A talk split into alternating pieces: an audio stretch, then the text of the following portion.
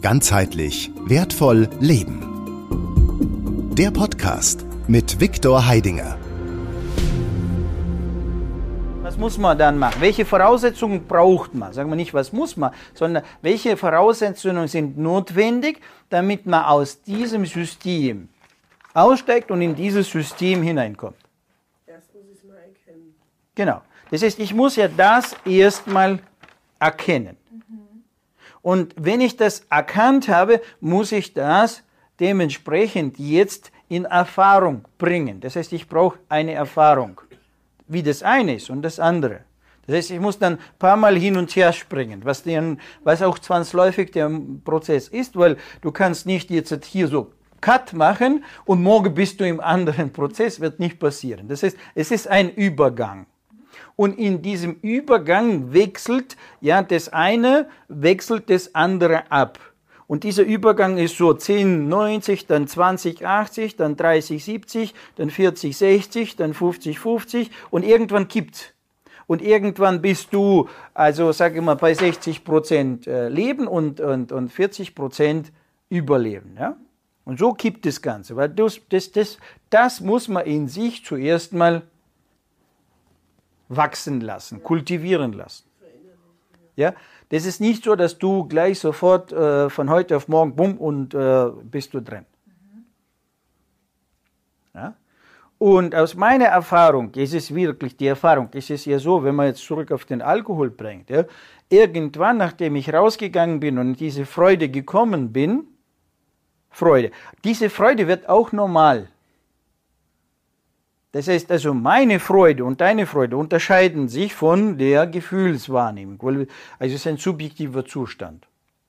Und wenn du das permanent, äh, denselben Zustand permanent hast, also gewöhnst du dich für diesen Zustand.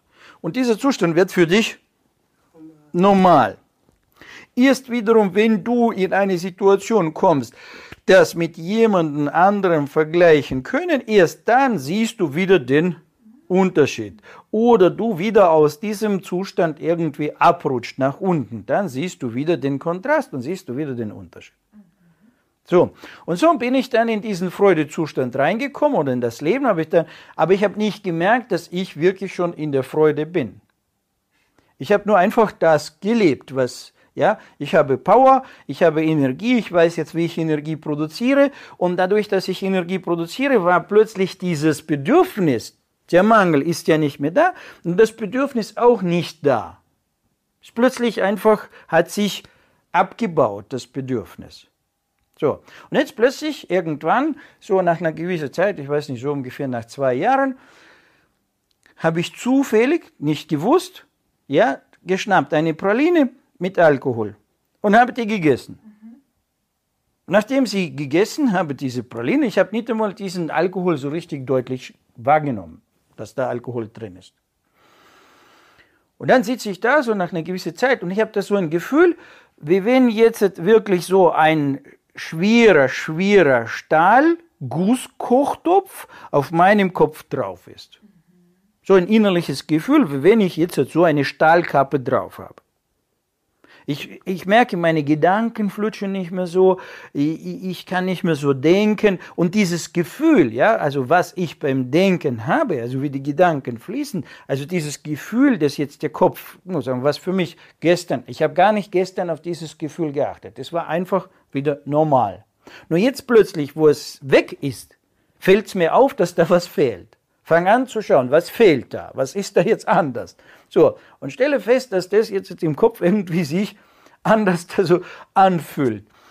Gut, fang an zu quasi das zu beobachten, das zu studieren und stelle fest, das ist irgendwie äh, ja so wie, ein, wie der Kopf so in Watte gepackt. So, so ein Gefühl, aber, aber es ist nicht, nicht mehr das, was ich hatte, nicht mehr diese Leichtigkeit, die Stelligkeit, diese, so. Und ich bin da so richtig wie Art, äh, wie soll ich sagen, in der Geschwindigkeit. Du willst, du bist gewohnt, schnell zu laufen und jetzt plötzlich äh, spürst du, dass jetzt dir so Gummiseile äh, am Bein sind, ja, und du bist gewohnt, aber, aber es ist etwas lässt dich nicht in diesem Tempo zu laufen. Nur so ungefähr jetzt, also ist, ja, äh, richtige Bildmodelle zu finden, mit denen man das beschreiben kann, ist ein bisschen schwierig. Also auf jeden Fall entsteht so deutlich für mich diese Wahrnehmung. Ganz deutlich. Und die gefällt mir absolut nicht. Weil diese Leichtigkeit, diese, ja, also ist plötzlich weg. Ich muss jetzt plötzlich mich anstrengen, um überhaupt was zu denken, was zu sagen. Ja, und dann habe ich den Kollegen, bei dem ich jetzt die Praline erwischt habe, das war ein Hotelbesitzer, ein Konditor, ja, der diese leckere Pralinen gebastelt hat. Und dann erzähle ich ihm, sage ich, du, ich fühle mich jetzt in deinem Hotel irgendwie nicht so richtig, äh, also ist da irgendwas in dem Raum nicht in Ordnung, was dann sagt er, du bist ja dort an den Pralinen vorbeigelaufen. Sag ich, ja, welche hast du gegessen? so gleich als erst, welche hast du gegessen? Ich, ich, glaube die. Kommt das Lachen? Ja klar, das ist mit dem Obstler, ja. So, also, ja, so. Und da wusste ich, was es ist. Jetzt beobachte ich meinen Zustand, was jetzt ist. Drei Tage lang bin ich immer noch in diesem gedeckelten Zustand. Erst drei Tage später komme ich so langsam wieder in den gewohnten Zustand hinein, wie ich bin. Also hat mir das absolut nicht gefallen.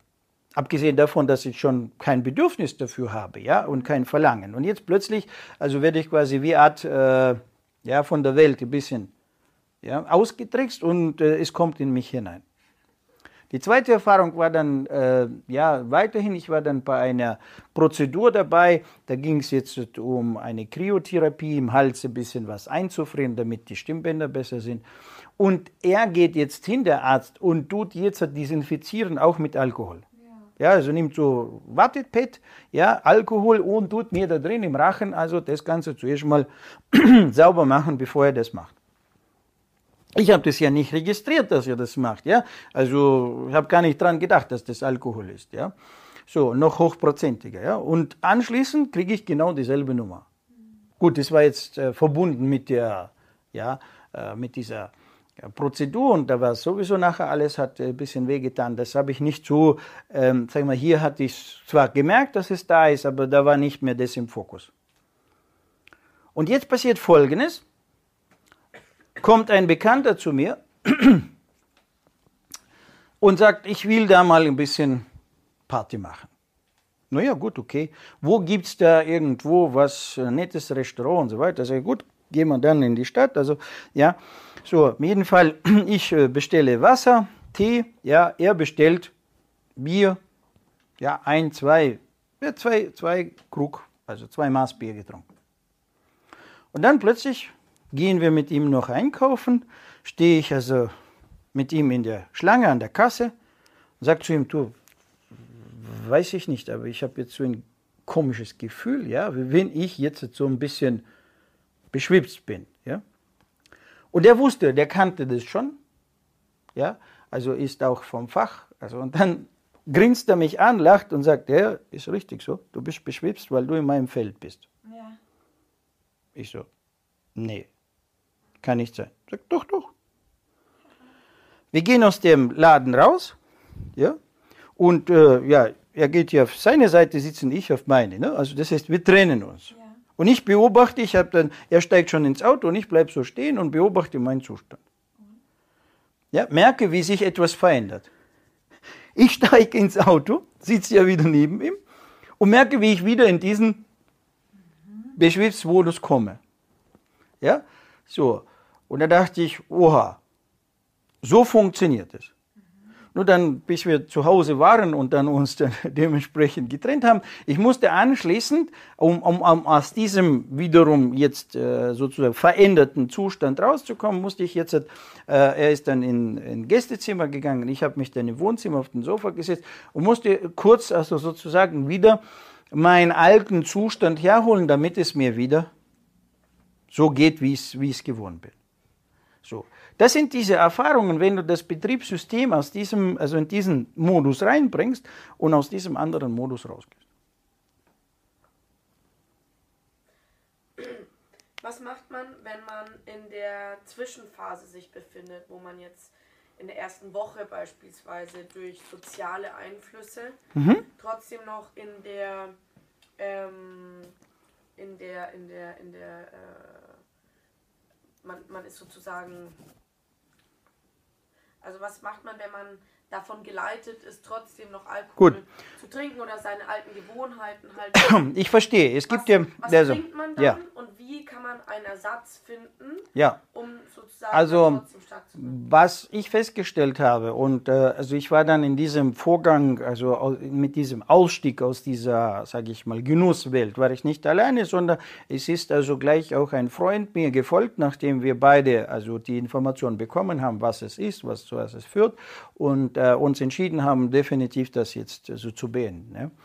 So, war ich nicht alleine in diesem sozusagen anderen Modus drin. Und bis, bis sich die Freude eingestellt hat, hat es noch eine Weile gedauert.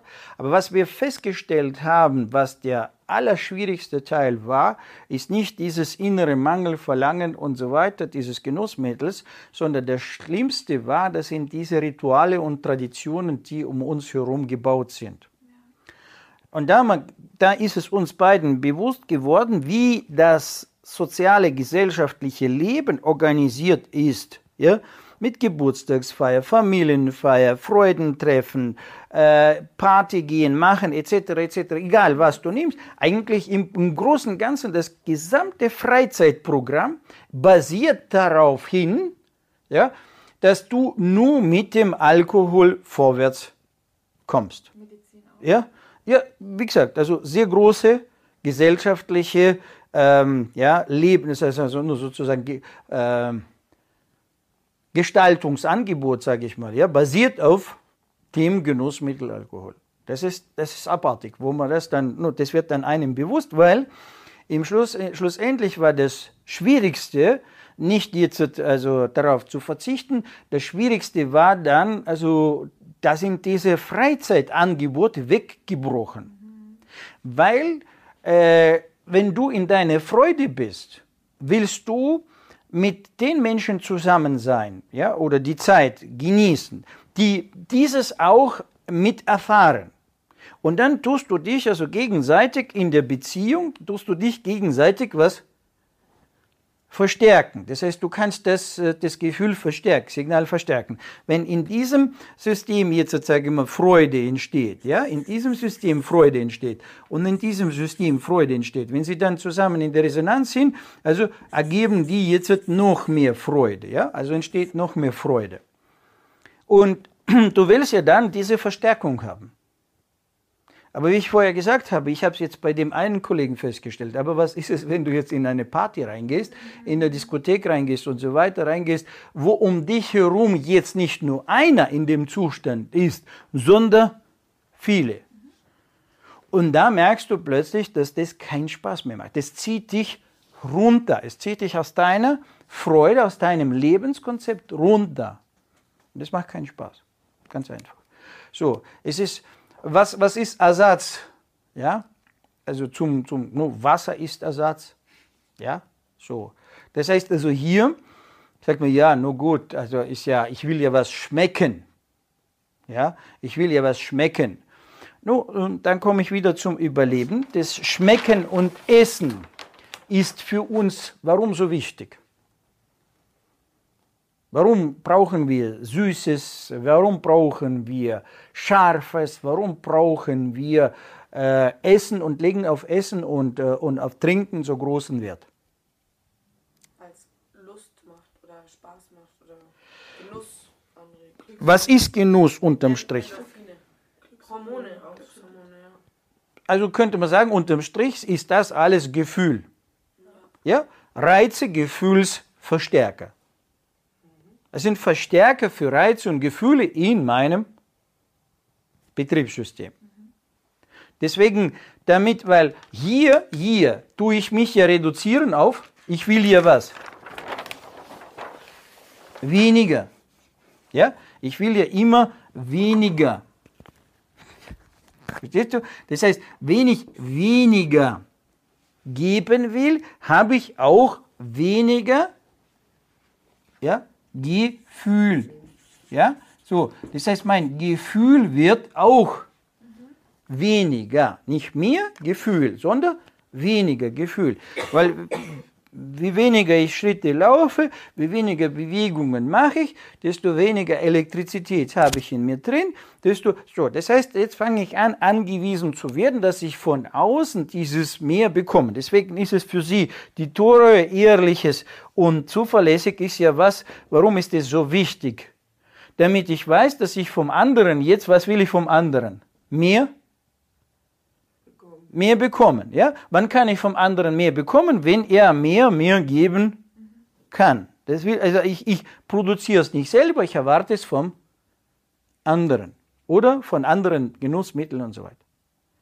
Und deswegen brauche ich diese Dinge als Verstärker. Daher bin ich darauf so angewiesen, auf die Verstärker.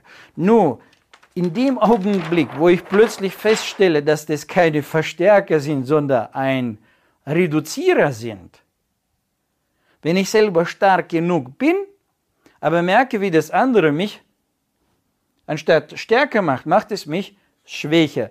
Anstatt es mir mehr gibt, macht es mir mich weniger. Ja? und so weiter. Dann merke ich plötzlich, nee, will nicht haben.